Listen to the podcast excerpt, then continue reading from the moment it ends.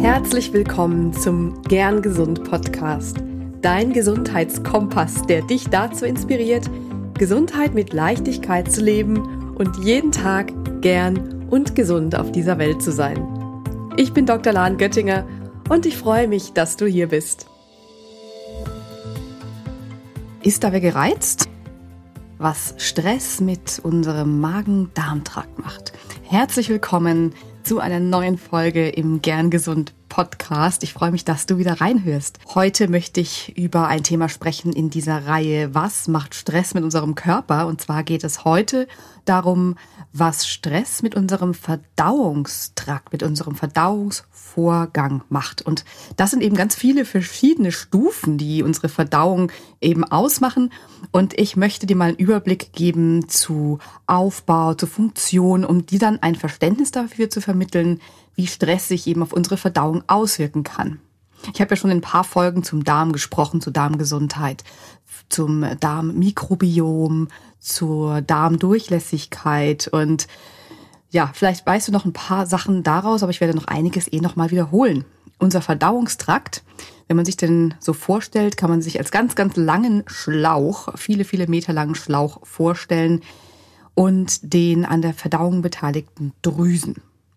Dieser Schlauch, der fängt offensichtlich an bei der Mundöffnung und endet am Darmausgang, am After. Und dieser Schlauch ist quasi ein Förderband für unsere Nahrung. Und wie an so einem Förderband in der Fabrik passieren da ganz viele verschiedene unterschiedliche Dinge an unterschiedlichen Orten. Und unser Körper weiß immer ganz genau, wo ist gerade welcher Speisebrocken oder welcher Speisebrei und wo soll was passieren damit. Und das Spannende ist auch, dass dieses Förderband ja von alleine läuft. Wir brauchen da nicht dran denken und, und uns überlegen, so, ach ja, das Förderband muss wieder weiterlaufen, sondern das geht alles von alleine. Das sind alles so wahnsinnig komplexe und tolle Wunderwerke der Natur, wie ich immer sage, so tolle äh, Mechanismen. Und da gucken wir jetzt einmal noch mal rein, was da genau passiert. Bei diesem Förderband passieren Dinge wie Zerkleinerung. Das fängt schon im Mund an mit den Zähnen aber auch im weiteren Verlauf dann Zugabe von Verdauungssäften, fängt auch schon im Mund an mit Speichel, dann Salzsäure ähm, aus Magenzellen und auch Enzyme aus Magenzellen. Und die Salzsäure, die tötet Erreger ab. Dann kommen noch mehr Enzyme dazu von der Bauchspeicheldrüse und dann kommt noch aus der Gallenflüssigkeit was dazu. Und all diese kleinen Arbeiter, die zerlegen die Nahrung, diese kleinsten Bestandteile, spalten die auf, damit wir an all die wunderbaren, wertvollen Bausteine kommen, die Nährstoffe, die Vitamine, Spurenelemente und wir nehmen auch die Flüssigkeit aus unserer Nahrung auf. Und all das wird durch die Darmwand des Dünndarms ins Blut und in die Lymphe dann aufgenommen. Deshalb ist der Dünndarm nicht nur ein sehr langer Schlauch, der längste Schlauch von dem Anteil unseres gesamten Verdauungsschlauchs, das sind so fünf bis sechs Meter ungefähr, sondern der Dünndarm hat auch noch innen eine riesen Oberfläche. Der hat ganz viele Falten und Ausstülpungen auf diesen Falten nochmal, also sogenannte Zotten. Und damit wird eine Maximierung der Oberfläche im Dünndarm erreicht. Das ist ungefähr 400, 500 Quadratmeter groß, diese Oberfläche. Und der ist auch deswegen so lang, damit die Nahrung möglichst lange dort verbleibt und so richtig schön alles durch die Darmwand aufgenommen werden kann, was wir möchten. Und hier wird auch 80 Prozent des Wassers aus der Nahrung dann aufgenommen. Und im Blut werden dann all diese ganzen Teilchen und Stoffe und Moleküle teils gelöst und teilweise auch über eigene Transporter, eigene weitere Förderbänder dann weiter transportiert in unsere Organe, zu unseren Zellen, wo sie dann in die verschiedensten Zellvorgänge eingebunden werden, Energie, Wachstum, Reparaturprozesse, Funktionen, also Lebenserhaltung im weitesten Sinne. Also so ist der Mechanismus unserer Nahrungsaufnahme bis in die Zelle hinein. Und all das, was sich dann nicht zur Aufnahme eignet, wenn wir nochmal zurückgehen zum Dünndarm, wird dann weiter transportiert in den Dickdarm. Und dort wird dann der Nahrungsbrei zu Stuhl gemacht, wird weiter eingedickt und es wird nochmal Flüssigkeit entzogen und dann wird das Ganze ausgeschieden. Und diese ganze Passage, die dauert je nach Nahrung so 30 bis 40 Stunden in etwa. Auch wenn wir nicht essen, scheiden wir trotz dem Stuhlgang aus, da weiterhin Sekret eben diese ganzen verschiedenen ähm, Sekrete aus den verschiedenen Drüsen und Zellen eben gebildet werden und auch Schleim gebildet wird. Wir haben viele ähm, sogenannte Becherzellen in unserem Magen-Darm-Trakt und die sorgen dafür, dass alles so schön flutscht. Manchmal flutscht es aber auch zu sehr. Wenn zum Beispiel bei einer Entzündung sehr viel Schleim gebildet wird, dann kann es zu wirklich so ganz schleimigen Stuhlgang kommen. Die Sekrete und Schleim und abgestorbene Darmzellen werden weiterhin ausgeschieden, auch wenn wir mal eine Zeit lang nicht essen. Also nicht wundern, wenn dann immer noch Stuhlgang kommt, wenn du mal nicht gegessen hast. Es ist ganz normal. Außerdem ist der Verdauungsapparat eine große Hormondrüse an sich. In Magen und Darm werden Hormone gebildet, die wiederum die Hormonausschüttung in den Drüsen, Bauchspeicheldrüse, dann steuern. Also hier auch ein ganz tolles System, das auch in sich super toll funktioniert. Und zusätzlich kommt dann noch hinzu, dass unser Verdauungstrakt eine super Immunabwehr hat. Durch den Verdauungstrakt sind wir quasi nach außen hin offen. Also alles, was in den Mund reinkommt, ist von außen und da haben Eindringlinge leichtes Spiel. Und deswegen hat unser Magen-Darm-System eine super Immunabwehr, die durch abtötende Salzsäure im Magen einerseits funktioniert und andererseits auch durch Abwehrzellen in der Dünndarmschleimhaut und ein eng vernetztes Lymphsystem. Können wir unsere Verdauung denn bewusst ansteuern? Ja und nein.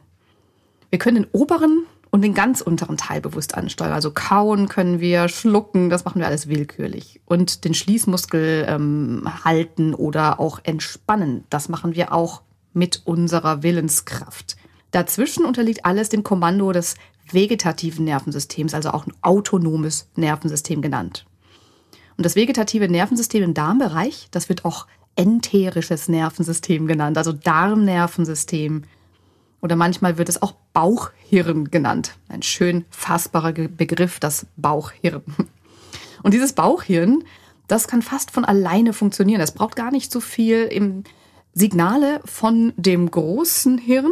Aber natürlich haben die auch viele ähm, Kanäle, wo die miteinander sprechen. Also die Darm-Hirn-Achse funktioniert eben über dieses Bauchhirn auch. Kommen wir einmal zu Stress. Wenn du die letzten Folgen zu Stress schon gehört hast in den letzten Wochen, dann erinnerst du dich bestimmt daran, dass das Verdauungssystem dann aktiv ist, wenn das Ruhenervensystem, das ist der mh, hm, Ruheanteil, der entspannte Anteil des vegetativen Nervensystems, wird auch parasympathisches Nervensystem genannt. Wenn eben dieses Ruhenervensystem aktiviert ist, dann ist unsere Verdauung im Gange. Wenn dann andersrum bei Dauerstress die aktive Seite des vegetativen Nervensystems überaktiv ist, dann macht das Verdauungssystem Pause und dann ist wenig Zeit für hochqualitative Verdauung.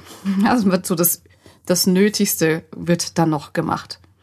Dauerstress fängt schon ganz oben an ein Problem für unseren Magen-Darm-Trakt zu sein. Oder vielleicht sogar nicht nur ganz oben, sondern schon vorher, also bei der Lebensmittelauswahl. Gestresste Menschen essen oft ungünstiger, unregelmäßiger, über ja, Sättigungsgefühl hinaus oder haben sehr lange Hungerphasen. Und gestresste Menschen essen oft so das, was es eben gerade so verfügbar gibt.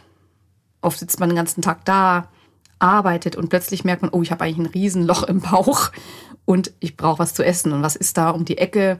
Vielleicht der Currywurststand oder der Bäcker, der vielleicht keine wirklich günstigen Optionen hat, wie jetzt ähm, ähm, ein Sandwich mit viel Salat zum Beispiel oder irgendwelche ballaststoffhaltigen, nährenden Nahrungsmittel. Was schnell verfügbar ist, ist eben Fast Food, wie der Name schon sagt. Und es ist nicht nur schnell zubereitet und schnell gekauft, sondern es ist meistens auch schnell gegessen.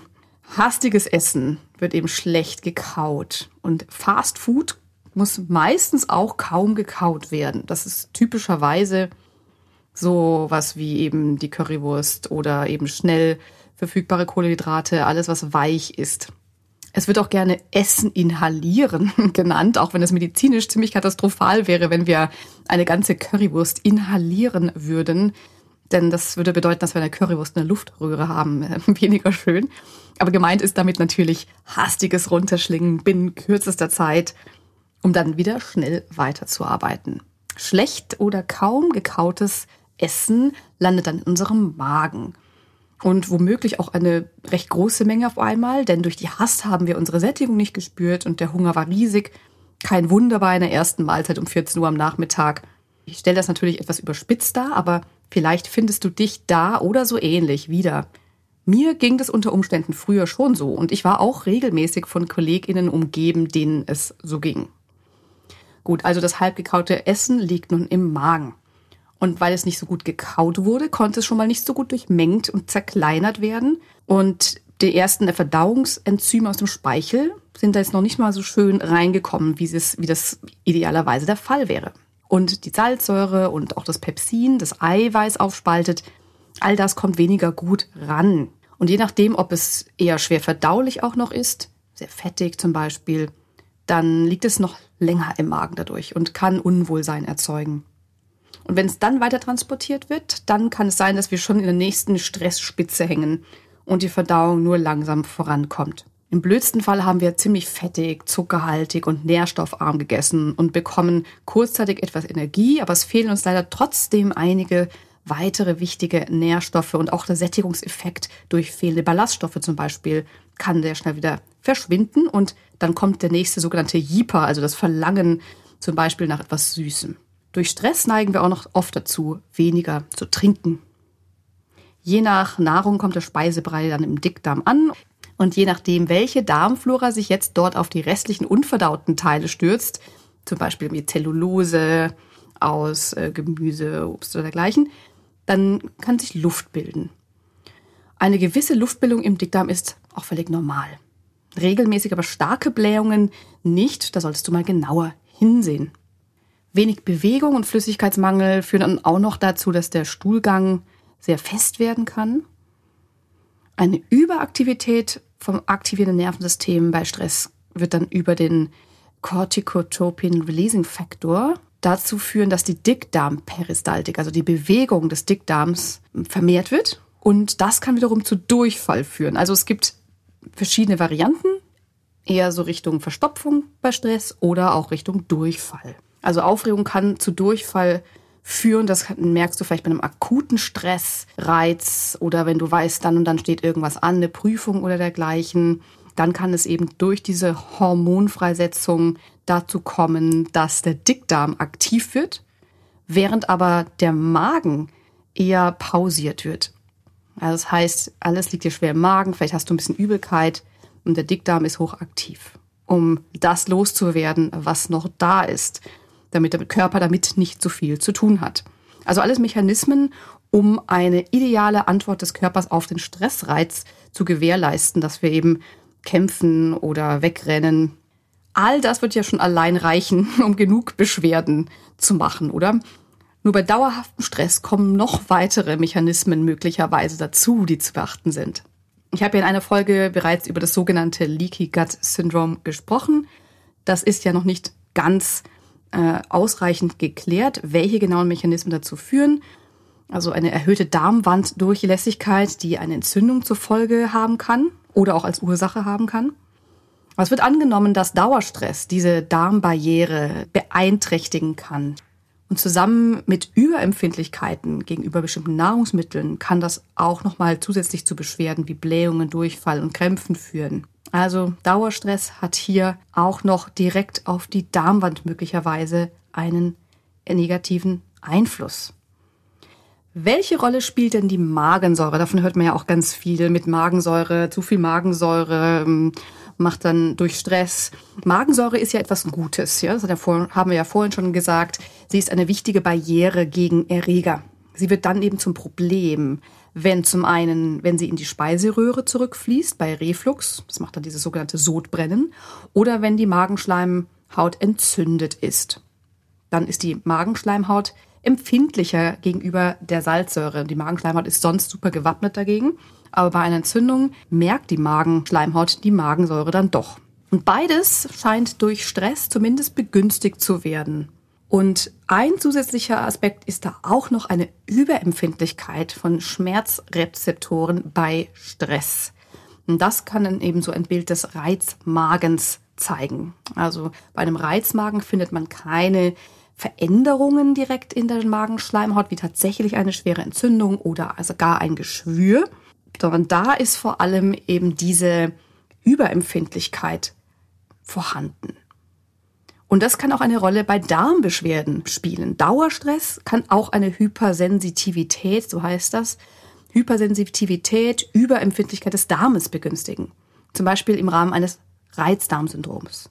Dabei ist die Wahrnehmungsschwelle von Schmerz erniedrigt, sodass ganz geringe Veränderungen im Darm, zum Beispiel wenn, es, wenn der Darm sich durch Luft etwas ausdehnt oder auch die Darmbewegungen schon, können dann als schmerzhaft und unangenehm empfunden werden. Und dann kommt auch, noch die Sorge dazu, dass was nicht stimmt, was diese Überempfindlichkeit noch verstärken kann, die Schmerzwahrnehmung noch verstärken kann. Sorgen und Stress macht das Ganze eben überempfindlich und so ist ein kleiner Teufelskreis vorhanden. Nahrungsmittel, ja, die können da durchaus eine Rolle spielen. Ich habe nur leider schon viel zu viele Betroffene gesehen, die sich mit den verschiedensten Auslassdiäten wirklich gequält haben und ihren Dauerstress leider gar nicht adressiert haben. Dabei ist eben gerade das bei so Beschwerdebildern wie Sodbrennen, Reizmagen und Reizdarm so wichtig. Und ich glaube, das kommt auch aus einer Angst heraus, in die sogenannte Psychoschublade gesteckt zu werden. Das ist mir ganz oft begegnet und da finde ich immer ganz wichtig zu differenzieren. Denn viele trauen sich gar nicht zu sagen, ja, ich habe da Stress, weil es dann häufig dazu kommt, dass dann alles damit abgehakt wird ohne dann wirklich näher nochmal darauf einzugehen, was denn der Stress eigentlich damit macht. Und auch ohne wirklich klar zu machen, dass der Stress da auch ganz viel macht. Ja, deswegen finde ich super wichtig zu differenzieren bei Bauchbeschwerden, dass anhaltende Bauchbeschwerden, egal ob Blähungen, Schmerzen, Durchfall und so weiter, auf jeden Fall abgeklärt gehören. Und man das nicht zu früh als Reizdarm, Reizmagen oder dergleichen abtun darf oder eben bei ähnlichen funktionellen Beschwerden dass da auch eine Abklärung auf organische Ursachen auf jeden Fall mit eingeschlossen wird. Wenn man aber dann sieht, dass da organisch alles passt, dann ist es eben wichtig, dass man auch diesen Aspekt diese, dieses Stressfaktors auf keinen Fall vernachlässigt oder sagen wir mal vielmehr das dann zu einer der Hauptdinge macht, die es dann zu lösen gilt, neben einer ähm, möglichen Ernährungsanpassung. Was bedeutet anhaltende Beschwerden? Wann sollte man es zeigen gehen? Bei einem Mediziner des Vertrauens, das kommt auf die Beschwerden an. Bei wirklichen Bauchschmerzen, je nach Intensität, aber nicht länger als nach drei Tagen, bei Warnzeichen wie Fieber, Blut im Stuhl, Schleimdurchfällen, ähm, ungewollten oder schnellen Gewichtsverlust, Druckschmerzen, wenn man den Bauch reindrückt, häufiges Erbrechen, dann lieber früher als später ärztliche Hilfe aufsuchen. Und mir ist auch nochmal wichtig zu betonen, dass wenn deine Mediziner sagen zu dir, dass Entspannung und Stressreduktion wichtig sind, dann heißt es nicht, dass es quasi es psychisch ist oder dass mit dir etwas nicht stimmt.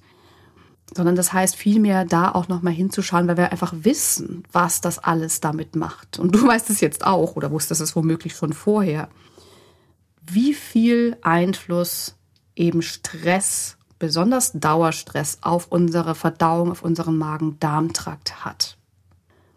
Es lässt sich meistens sehr, sehr gut differenzieren, ob organische Ursachen hinter den Beschwerden stecken und dass man ganz genau hinschauen muss, zum Beispiel in einer Spezialklinik. Das kann schon vorkommen, ist aber glücklicherweise selten. Das vieles oder das meiste lässt sich tatsächlich schon mit ein paar Lifestyle-Anpassungen gut lösen. Und zu diesen Nahrungsmitteln sage ich auch gleich nochmal was.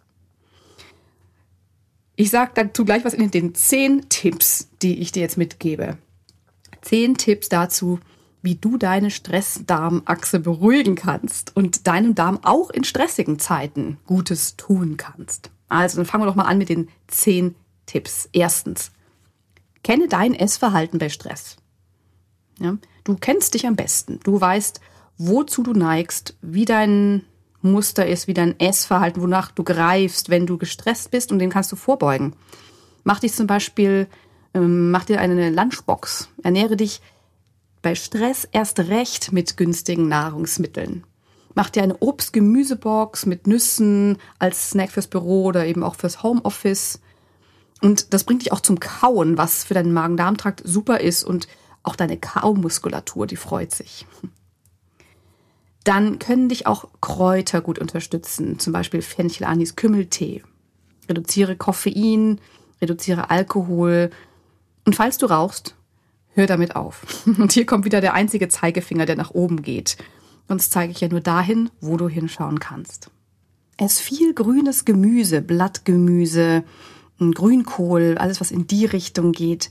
Und mach dir vielleicht auch einen grünen Smoothie am Morgen. Das unterstützt deine Darmflora enorm. Viertens, kaue gut. Damit setzt du schon einen Grundstein für einen buchstäblich reibungsloseren Ablauf und erste Verdauungsprozesse werden in Gang gesetzt.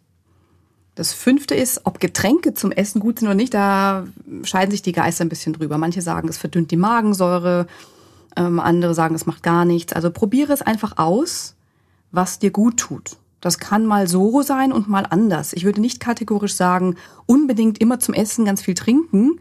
Und ich würde auch nie sagen, nie zum Essen trinken. Trinken definitiv über den Tag verteilt, ausreichend trinken, das ist auf jeden Fall wichtig. Ansonsten zum Essen oder nicht, das ist wirklich deine Geschmackssache. Sechstens, Atme immer wieder tief durch und übe Bauchatmung. Damit löst du deine Bauchdecke und schaffst hier schon mal Entspannung von außen. Stell dir vor, wenn du den ganzen Tag deinen Bauch anziehst und anspannst, dann ist einfach dann sagen wir deine Bauchorgane nicht so viel Freiraum und diese Anspannung kann dich zusätzlich auch noch weiter verspannen. Also atme tief in den Bauch ein, ziehe dann die Luft hoch in den Brustkorb Atme aus aus dem Brustkorb und dann auch aus dem Bauch und zieh leicht, ganz leicht die Bauchdecke so nach innen dabei, um dann wieder bei der nächsten Einatmung die Bauchdecke richtig schön weit nach vorne bringen zu können. Mein siebter Tipp. Gebe dir selbst eine Bauchmassage. Eine ganz liebevolle Bauchmassage im Uhrzeigersinn, vielleicht sogar eben mit einem schönen Öl, das dich gut entspannt. Mein achter Tipp für dich. Wenn du das Gefühl hast, dass dir gewisse Nahrungsmittel nicht gut tun, dann kannst du durch Weglassen eben dieses verdächtigen Nahrungsmittels für vier Wochen und einem Ernährungstagebuch schon prima Informationen sammeln. Wichtig nur hier, bitte stresse dich damit nicht und schau genau hin, mach nicht zu viele Auslassversuche auf einmal, sonst weißt du nicht, welches davon tatsächlich den Erfolg gebracht hat. Der neunte Tipp. Vergiss nicht, wie nah Psyche, Stress und unser Darmhirn tatsächlich miteinander zusammenhängen, über Nerven und über Hormone. Und sehe dein Magen-Darm-System viel mehr als einen Kompass an, der dir zeigen will, wo du hinschauen darfst und weniger als Rebell, der dich irgendwie ärgern mag. Zehntens, denk daran, dein Körper möchte dich überleben lassen. Er reagiert nur auf die Signale, die er erhält. Und bei diesen Signalen ist es wichtig, dass du deiner Stresslast, speziell den Stressoren, die du vielleicht gar nicht so genau erkennen magst auf den ersten Blick, dass du diesen auf die Spur kommst und immer mehr kleine, aber feine und wirksame Routinen in deinen Alltag bringst. Denn so wirst du dann deine Gesundheit mit Leichtigkeit leben können. Was brauchst du für ein gesundes Leben mit Leichtigkeit? Und wo kann ich dich darin vielleicht noch unterstützen? Neben den Informationen, die du hier im Podcast bekommst. Mein Soul Bootcamp, mein Anti-Stress Soul Bootcamp hat gerade stattgefunden und ich durfte so viele tolle, großartige Teilnehmerinnen auf dem Weg zu mehr Leben und weniger Stress begleiten. Und diese drei Tage waren der Startschuss für mein großes ganzheitliches Gesundheitsprogramm für die vielbeschäftigte Wonder Woman von heute das 5-Monats-Mentoring FAME. Fünf Monate lang begleite ich dich und eine kleine, feine Gruppe von Wonder Women auf einem Weg zu mehr Fülle, Energie und Magic Mindset für dein Leben und dein Business. Und wir schauen genau dahin, wo für dich und deinen individuellen Weg zu ganzheitlicher Gesundheit noch Herausforderungen und Fragezeichen sind und gehen auf die speziellen Bedürfnisse des weiblichen Körpers in Bezug auf Hormone, Stress, Ernährung und Bewegung ein. Und obendrein verbinden wir alles zu einem Heart, Soul und Mindset, mit dem du dein Leben und dein Business in Einklang mit deinen Werten und deiner Vorstellung zu leben zusammenbringst. Und wenn das für dich interessant klingt, dann findest du mehr Infos dazu auf www.humanofhealth.com slash fame, F-E-M. Den Link findest du auch in den Show Notes. Und setze dich gerne direkt mit mir in Verbindung bei Fragen. Du findest auch auf der Seite ein Kontaktformular, das direkt dann an mich geht. Und ich freue mich, dass du heute wieder hier warst im Gern Gesund Podcast. In der nächsten Folge geht es nochmal um das letzte Thema aus der Stressreihe. Es wird um Stress und Schlaf gehen. Und abonniere doch den Podcast, um keine Folge zu verpassen. Ich freue mich schon jetzt auf dich. Hab bis dahin eine wundervolle Zeit. Bleib gern gesund. Deine Lahn.